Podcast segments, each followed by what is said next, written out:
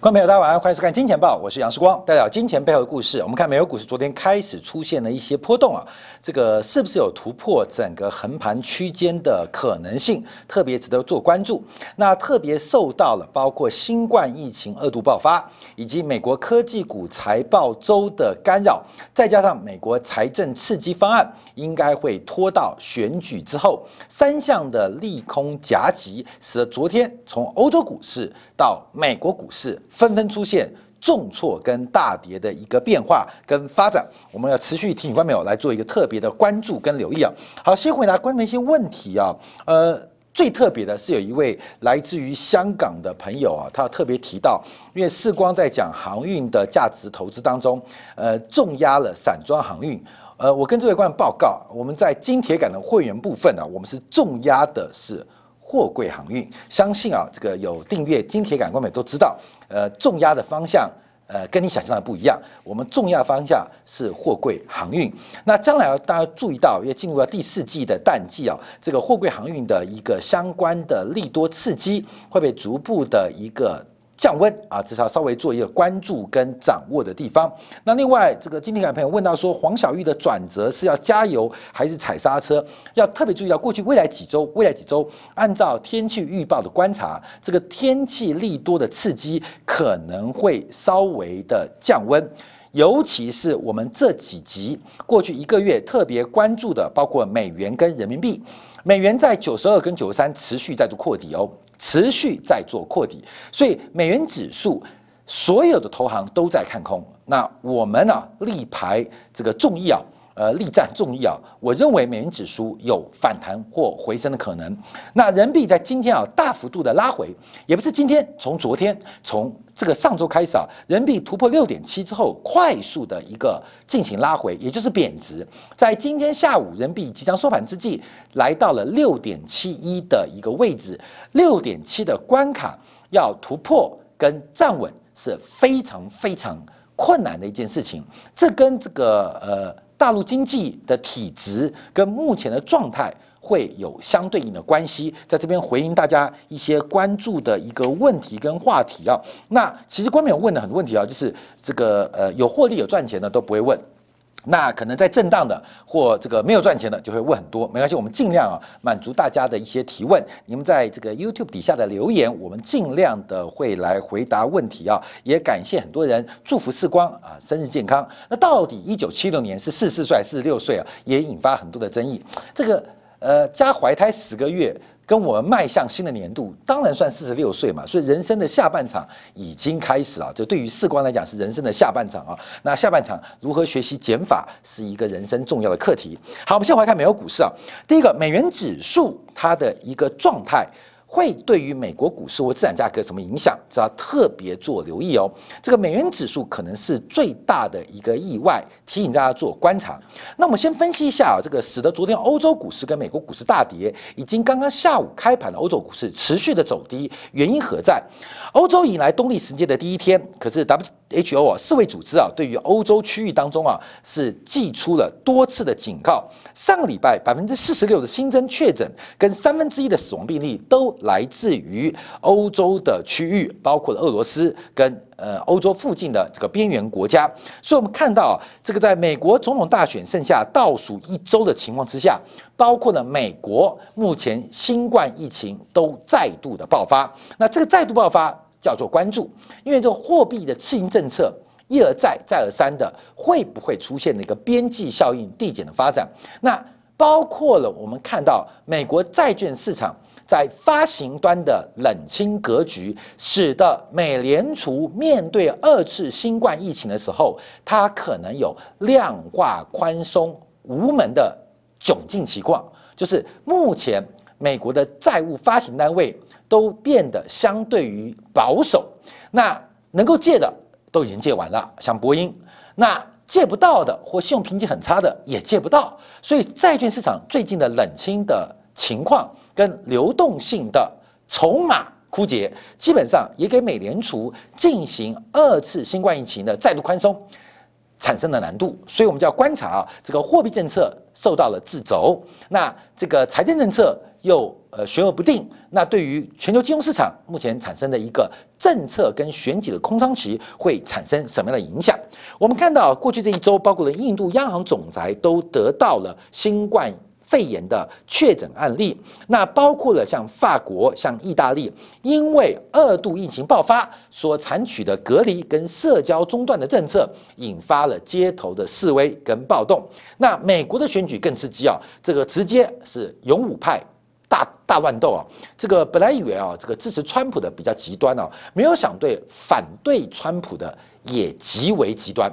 这个互丢鸡蛋呐，只差没丢。汽油弹啊，这基本上已经打起来了。好，等一下我们讲一下选举的观察啊，因为这个选举的底定是确定的。关面跟大家报告，选举单一席次不是看喜欢谁喜欢的人多，是看谁比较讨厌。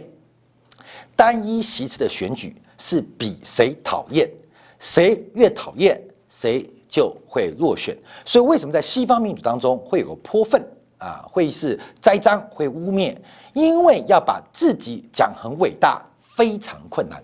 但你把对手抹黄、抹脏、抹臭、泼粪很容易。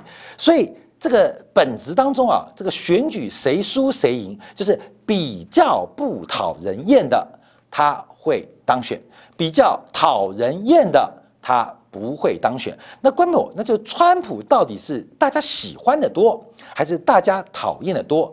这个大家自己去观察一下，不要看自己的情绪啊。讨厌他的人多，他就一定落选；喜欢他的人多，哎，也不重要啊。要讨厌拜登的人多，所以拜登很平庸，可是川普很讨人厌，所以。结局就底定了嘛？我们看到昨天啊，最新啊，这是众众议院的议长佩洛西跟财政部长梅鲁钦啊，在昨天下午通话，两个人一讲不得了啊，这个跟讲情话一样啊，讲了五十二分钟。那双方对于新的刺激方案的分歧仍然是相当的巨大。虽然白宫经济顾问库德洛说双方分歧有缩小，可是现在碰到新冠疫情的二度爆发。佩洛西对于全国性的防疫计划，包括新冠检测、追踪、治疗等等动作，共和党不能接受。那因为参众，尤其是众议院，要剩下一个礼拜就要投票了，众议院现在顾自己的选票都来不及了，所以众议院碰到一个问题，他不得不休会，剩下最后礼拜，最后一个礼拜，稳当选的再收钱。稳定落选的也在收钱，那不确定能不能当选的都在拼最后的选票。反正西方选举就是选票跟钞票，所以稳定当选或绝对不当选的都在解决钞票的问题。那呃犹豫不定的、选情不明朗的都在拼选票的问题。所以众议院没办法开会，大家现在都回去顾最后的选票，所以包括了连参议院。也要休会到十一月九号，在确认了最高法院大法官巴雷特的提名之后，大家就已经各自奔向自己的选区来顾票了。自己的权利比人民的福祉，在任期制当中是没得比较的。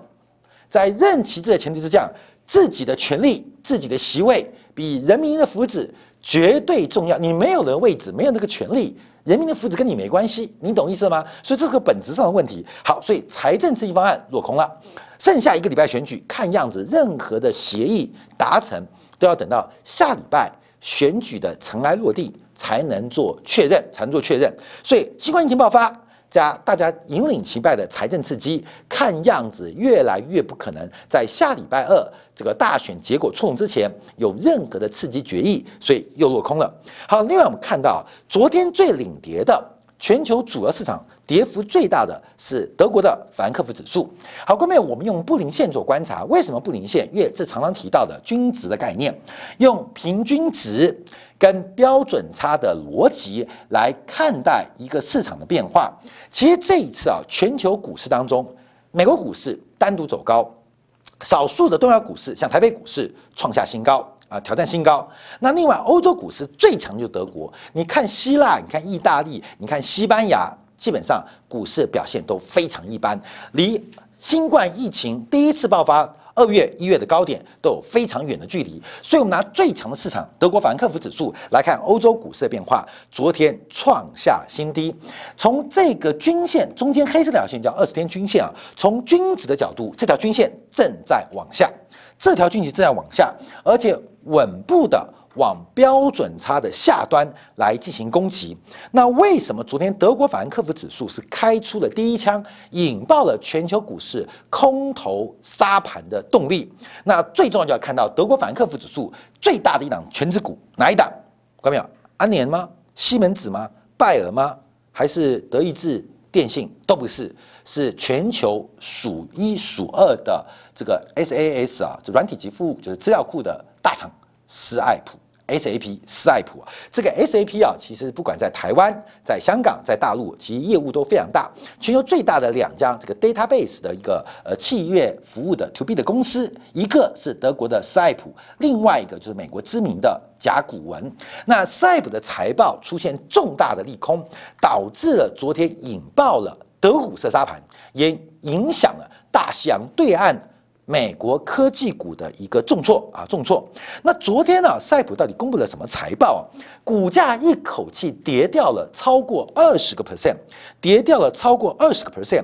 全球最大的投资银行之一摩根大通紧急下调它的目标价百分之二十五，而且把它的 overweight 就是超买买进建议马上降低到中立的平等，目标价从一百六十块降到一百二十块美金欧元。这是一个世界数一数二的资料库大厂，也是科技的呃巨霸啊，呃不能叫新贵，叫巨霸。忽然出现了一个踩地雷的财报，发生了什么事情？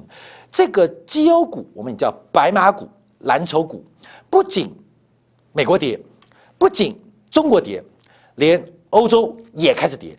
这一次杀最凶的，从过去一天。从过去一周已经看出来，主要空头聚集的方向就是来自于所谓的蓝筹、绩优、白马股。所以，赛普作为德国股市最大全值股，昨天闪崩，受到财报利空，整个把德意志的这个市场，德国股市凡克福指数啊，整个做拖累。我们简单看一下财报啊，这个具体的数据我们不做说明。那它主要是做这个软体及服务。SaaS 啊，这是全球最大 To B 的一家企业，所以赛普可能对一般的观众们比较陌生，像甲骨文，一般观众也对它比较陌生，因为他们是做 B to B 的服务，从资料库作为基础来衍生了很多的服务。那公布的数据啊，很令大家意外的是，营收、云端、软体、订阅制，没有一个数字符合市场的期待，甚至公司也放弃了原来。在今年年中的财务预测，什么意思？大家发现呢，在新冠疫情爆发，不是大家都在家里吗？这个宅经济吗？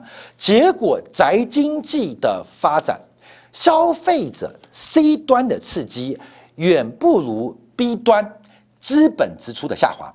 斯艾普反映的是全球科技业者或应用科技的业者对于。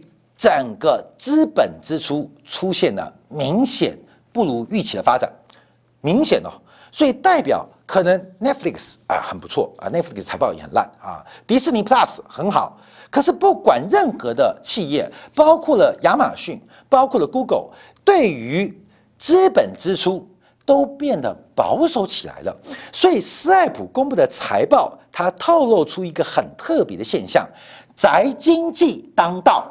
可是，享受宅经济红利的公司都纷纷在缩减资本支出。这个跟大家的想象，新冠疫情之后将会改变人类跟社会的行为或消费习惯，完全是矛盾的。大家对于宅经济的资本支出的作为跟活动，从 Stripe 的财报看起来是完全。没有的，连斯艾普自己都高估了自己的营收，所以大幅度的下修自己的呃报告啊。第一个是报告出一个很烂的第三季季报，同时大幅度的下修到二零二五年的远期目标，远期目标。所以赛普将晴天霹雳，一下子把国王的心给揭破了。宅经济，宅经济没有。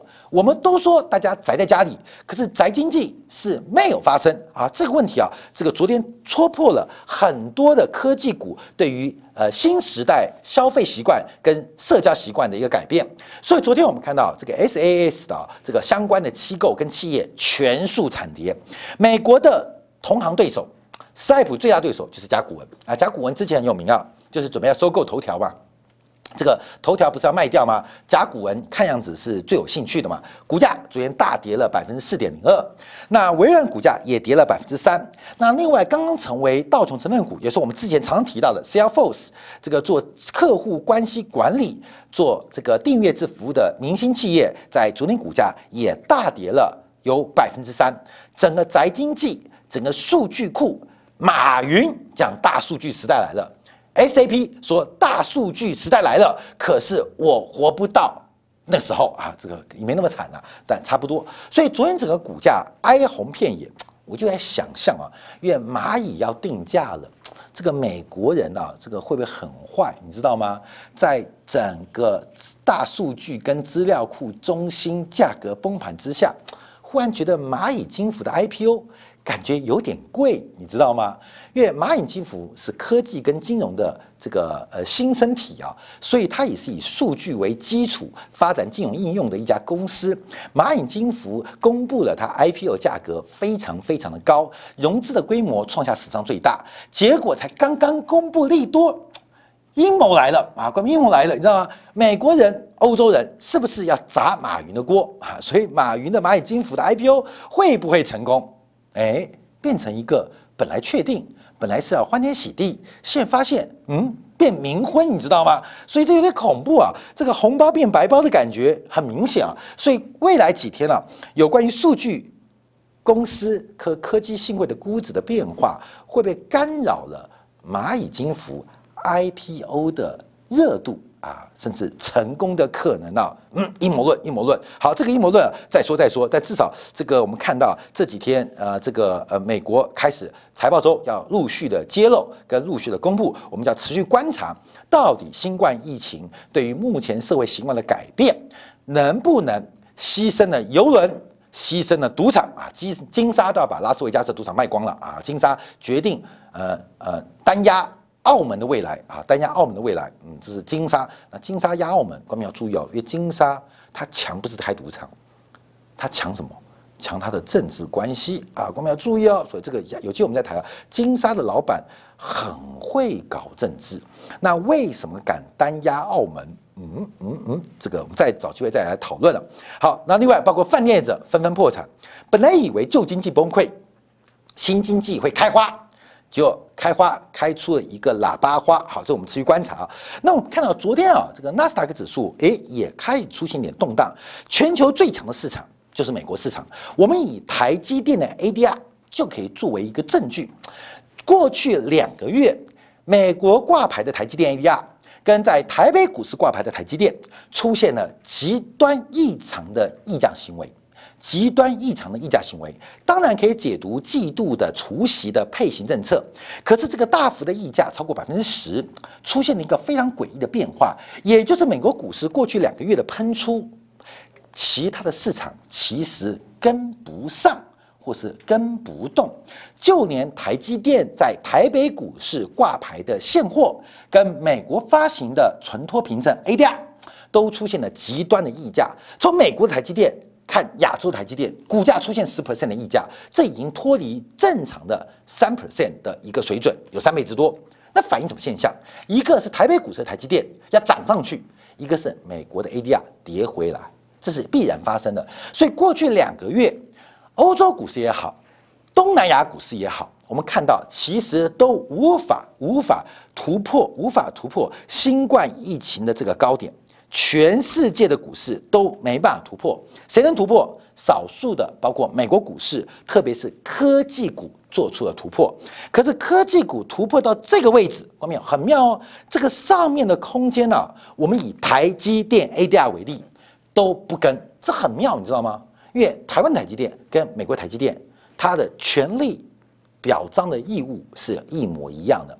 那正常的情况之下，就是百分之二到百分之五的溢价关系，因为交易成本的关系。可现在拉到百分之十，而且变成一个常态，也就是台湾台积电的外资非常不认同美国啊挂牌台积电的外资，你懂吗？啊，台湾下单的高盛不认同。在纽约挂牌的高盛啊，纽约下单的高盛，这很妙，你知道吗？所以，我们看到美国股市有没有高估？那美国股市到底是不是能够把其他科技股拉起来，还是它已经飞过头了？那我们看到目前啊，它形成一个短暂的双峰形态，会有什么样的变化？我们要关注。为什么？因为从月均线跟季均线的扣底关系即将扣底完低值。快速往上啊，外快速往上，这个叫做左下右上，左上右下啊，左上右下。所以基本上只要用扣底值的关系，哦，这个很重要。我强调技术分析，我不太相信的指标派，可是我们讲的是一个均值的概念，均值概念，均值的概念是嫁接在趋势之上。站在趋势之上，那这个趋势怎么观察？我们可以用线性关系来进行可能的价格预判。所以目前的纳斯达克要特别关注，因为未来的两周它要开始逐步的扣底高值。对纳斯达克指数来讲，假如要维持一个多头架构，它飞盘急涨，它不能不涨，甚至不能跌，飞盘急涨。这是一个多架构很重要的压迫，不然的话，它均线会掉头，趋势就要出现一个转折的压力，所以我们特别来做关注。好，这时候啊，希勒出来了啊，希勒就是在一九九八年，呃，每天喊狼来的那个啊，这个狼来的喊的比时光还大声的，就是希勒。呃，这个在一九呃九八年、九七年讲了非理性繁荣，那当时啊，这个格林斯潘也做了呼应，就是非理性繁荣。这是二零一三年诺贝尔经济学学奖的得主啊。那希勒比较大家耳熟能详，是因为他的经济学比较偏向财务分析跟投资，更重要的是在资产的定价模型当中，希勒是在经济学领域当中跟我们炒股最有关系的。诺贝尔奖得主啊，诺贝尔奖得主。那他提到这个美国六个月发生灾难性崩溃可能性有多大？他提到一个很特别现象，第一个是利多，投资者信心已经接近历史最低的水准，散户对股市的价格没有信心啊，嘎空逼空。可是按照希希勒的这个动态市盈率啊。目前的市场估值又在历史最高的情况，那这种不稳定的组合会发生什么变化？那 Schiller 他有点害怕，但不敢确定啊，不敢确定，因为 Schiller 喊空股市也喊空了很多年了，所以他不敢确定。那到底会发生什么事情？一个非常非常不稳定的价格配合。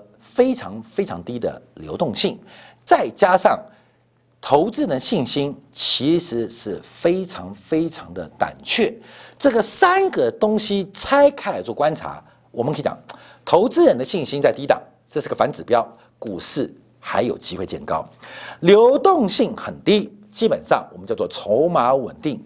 那股价估值过高，在投资人反指标，在流动性筹码稳定之下。感觉是没事，可这三个事情混起来看，感觉它的变化跟事件的预估就越来越特别。好，那我们这边要关注啊，其实最大的利空来自于这几天华尔街开始估算一个事情，估算什么事情？民主党假如拜登进白宫，同时在众议院过半，而且取得参议院过半，会发生什么事情？我们要注意到，因为拜登的政策当中，调高公司税也好，还有资本利得税，目前潜在等着被割羊毛的资本利得超过了一兆美金。那这些资本利得它没有变现的原因，是因为它可以爆股嘛，反正没有税负压力。可先跟你讲哦，等到二零二一年年底、二零二二年年初要开始开征资本利得税，后面你会想什么事情？我本来一只股票赚一百块，我可以现在卖，我可以不卖，我也可以明天卖、后天卖，反正赚一百块摆在那边，可能变一百二啊，变一百三啊，可能变一百五啊。好，我赚了就抱着。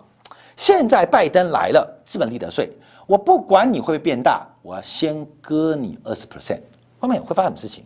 假如后天要瞌税，请问你明天要干嘛？除非你确定你可以在未来额外确定哦，税跟死亡是确定的哦。可是股票会不会涨是不确定的哦。你确定未来你可以把这二十 percent 给赚回来的话，你可以持股续报，就再赚二十 percent 来瞌税，赚到二十四 percent。假如不确定，你要干嘛？你要干嘛？但先卖再说啊，节税嘛，税盾的功能嘛。所以为什么每年会有十二月拉回效应、远远行情，主要就是税盾。那现在税盾不明显，就是抵税或节税的过过程叫税盾了。那主要就是因为美国资本利得税的计算方法现在对投资人越有利。可是拜登来喽，拜登来了。好，我们现在拜登来的可能性多大？这按照美国的投票网站来预估啊，用四万种选举预测啊，然后在几率分布当中，一百种结果当中，它可以得到百分之八十七，就是八十七次的胜利。而且目前观察，不仅拜登进白宫，而且参众两院民主党。掌握绝对多数的可能性越来越高，越来越高啊！这个很多观众问我说啊，这个呃，世光，假如川普选上了，就以后不看金钱豹了。我跟你讲啊，就算我预测对了，也不代表你会看下去啊。基本上这个是呃不呃。看不看不重要，重点是我们给大家做个说明。为什么？因为不是情绪啊，有人喜欢川普赢，有人喜欢拜登赢。到底川普赢的好还是拜登赢的好？那每个人有不同的意识形态或政治理念。我们在金钱报当中比较关注的是他对于投资的影响。对于投资影响，所以我们来看一下观察，这是我们在之前九月份做的一个报告，就是拜登对于整个美国的税收，他是一个大政府主义者，所以在支出端会扩大之外，在收入端他不会像共和党那么委屈。他们更相信政府干预市场的能力，所以包括个人所得税、包括企业所得税都要进行一个加征动作。对于大型企业的海外所得，推出了最低税负制。另外，针对长期资本利得，也要把目前的税率从百分之二十拉高到百分之三十九点六五五五。我跟你讲哦，有钱人很坏。我跟你讲，什么钱都想跑，尤其是。逃税啊，百分之二十拉高到百分之三十九点六，这是一个最有可能通过的一个呃税率的改革。为什么？因为你对这个其他人瞌税啊，很多不满；对企业瞌税有很多杂音。可对于富人磕资本利得税，光妹你知道吗？今天有个新闻，全世界有个三流国家正在往二流国家努力，很多台商去的哦，很多大陆的企业去的哦，叫柬埔寨。柬埔寨。为了改善贫富差距，为了增加国国家的收入，在昨天宣布要苛征资本利得税，就是土地的收入、收益、净利润、股票的净利润都要科资本利得税百分之二十。三流国家为了贫富的差距，为了所得的分配，为了挹注政府的收入，都在科资本利得税。所以，我们看到从过去这几年。左派的抬头，资本利得税的出现，不是拜登想不想或愿不愿意，而是民主党经过这二十年自由派跟进步派的演变之后，为什么会有桑德斯冰山的一角？美国的民主党内部的左派的声音跟力量越来越大，拜登不为也不行，拜登不想。也要勉强，所以现在上合解读啊，这个拜登选上，而且参议院、众议院假如同时过半，发生什么事情？股票涨不涨不知道，先从每一个富人磕二十的资本利得税。好，各位，那你去想想看，富人要怎么办？啊，你跟你借钱过不去啊啊！我跟你讲，你可以去捐钱哦，变大善人哦，缴税基本上没人理你的哦。所以美国股市啊这几天的发展。大家第一个想到，嗯，大加税，大政府之外的大加税，对于美国股市下一步的发展会如何？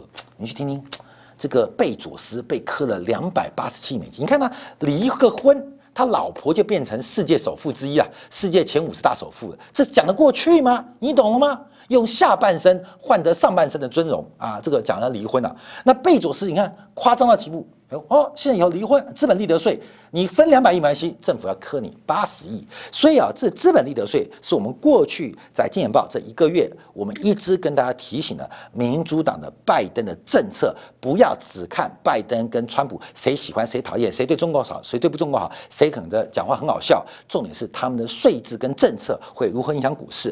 好，另外做个观观察啊。就是也是我们过去这一个月做了很多集啊，大家觉得很无聊的题目，就是针对针对科技企业的垄断行为，将会有行政、立法、司法的三面追杀。所以现在有这个政治的策略师跟风险投资家提到，大家忽略掉了。民主党完全执政的风险，对于大型科技业者或垄断的科技业者，将会有非常大垄断跟反托拉斯的调查事件。我们之前在节目当中啊，跟今天感的会员报告过，过去二战以来三次民主党执政的时刻，都对于大型企业或是垄断企业进行了各式各样在反托拉斯行政的制裁。司法的诉讼跟立法的限制之上，而这一次民主党假如能够完全过半，那对于目前具有寡占垄断，从 Google、苹果、亚马逊到 Facebook，会有什么样的限制？会有什么样的行政的限制？会有什么立法的结果？会有什么司法的起诉？这基本上。会将是确定的事情，所以我们看到这个科技股的变化跟脉动，在低利化的结构当中，到底出现什么样的杂音？美国股市有没有可能摆脱过去这两个月的震荡？德国股市甚至已经变僵尸的日本股市会出现新方向吗？一个礼拜之后，在美国大选完成之后，将会得到更为明确的答案。可是现在有很多的富人。很多的私募基金已经开始做出相对应部位的调整，提醒观众特别来做一个留意。好，感谢大家今天的收看，明天晚上同一时间八点，杨思光的《见报》与您再会。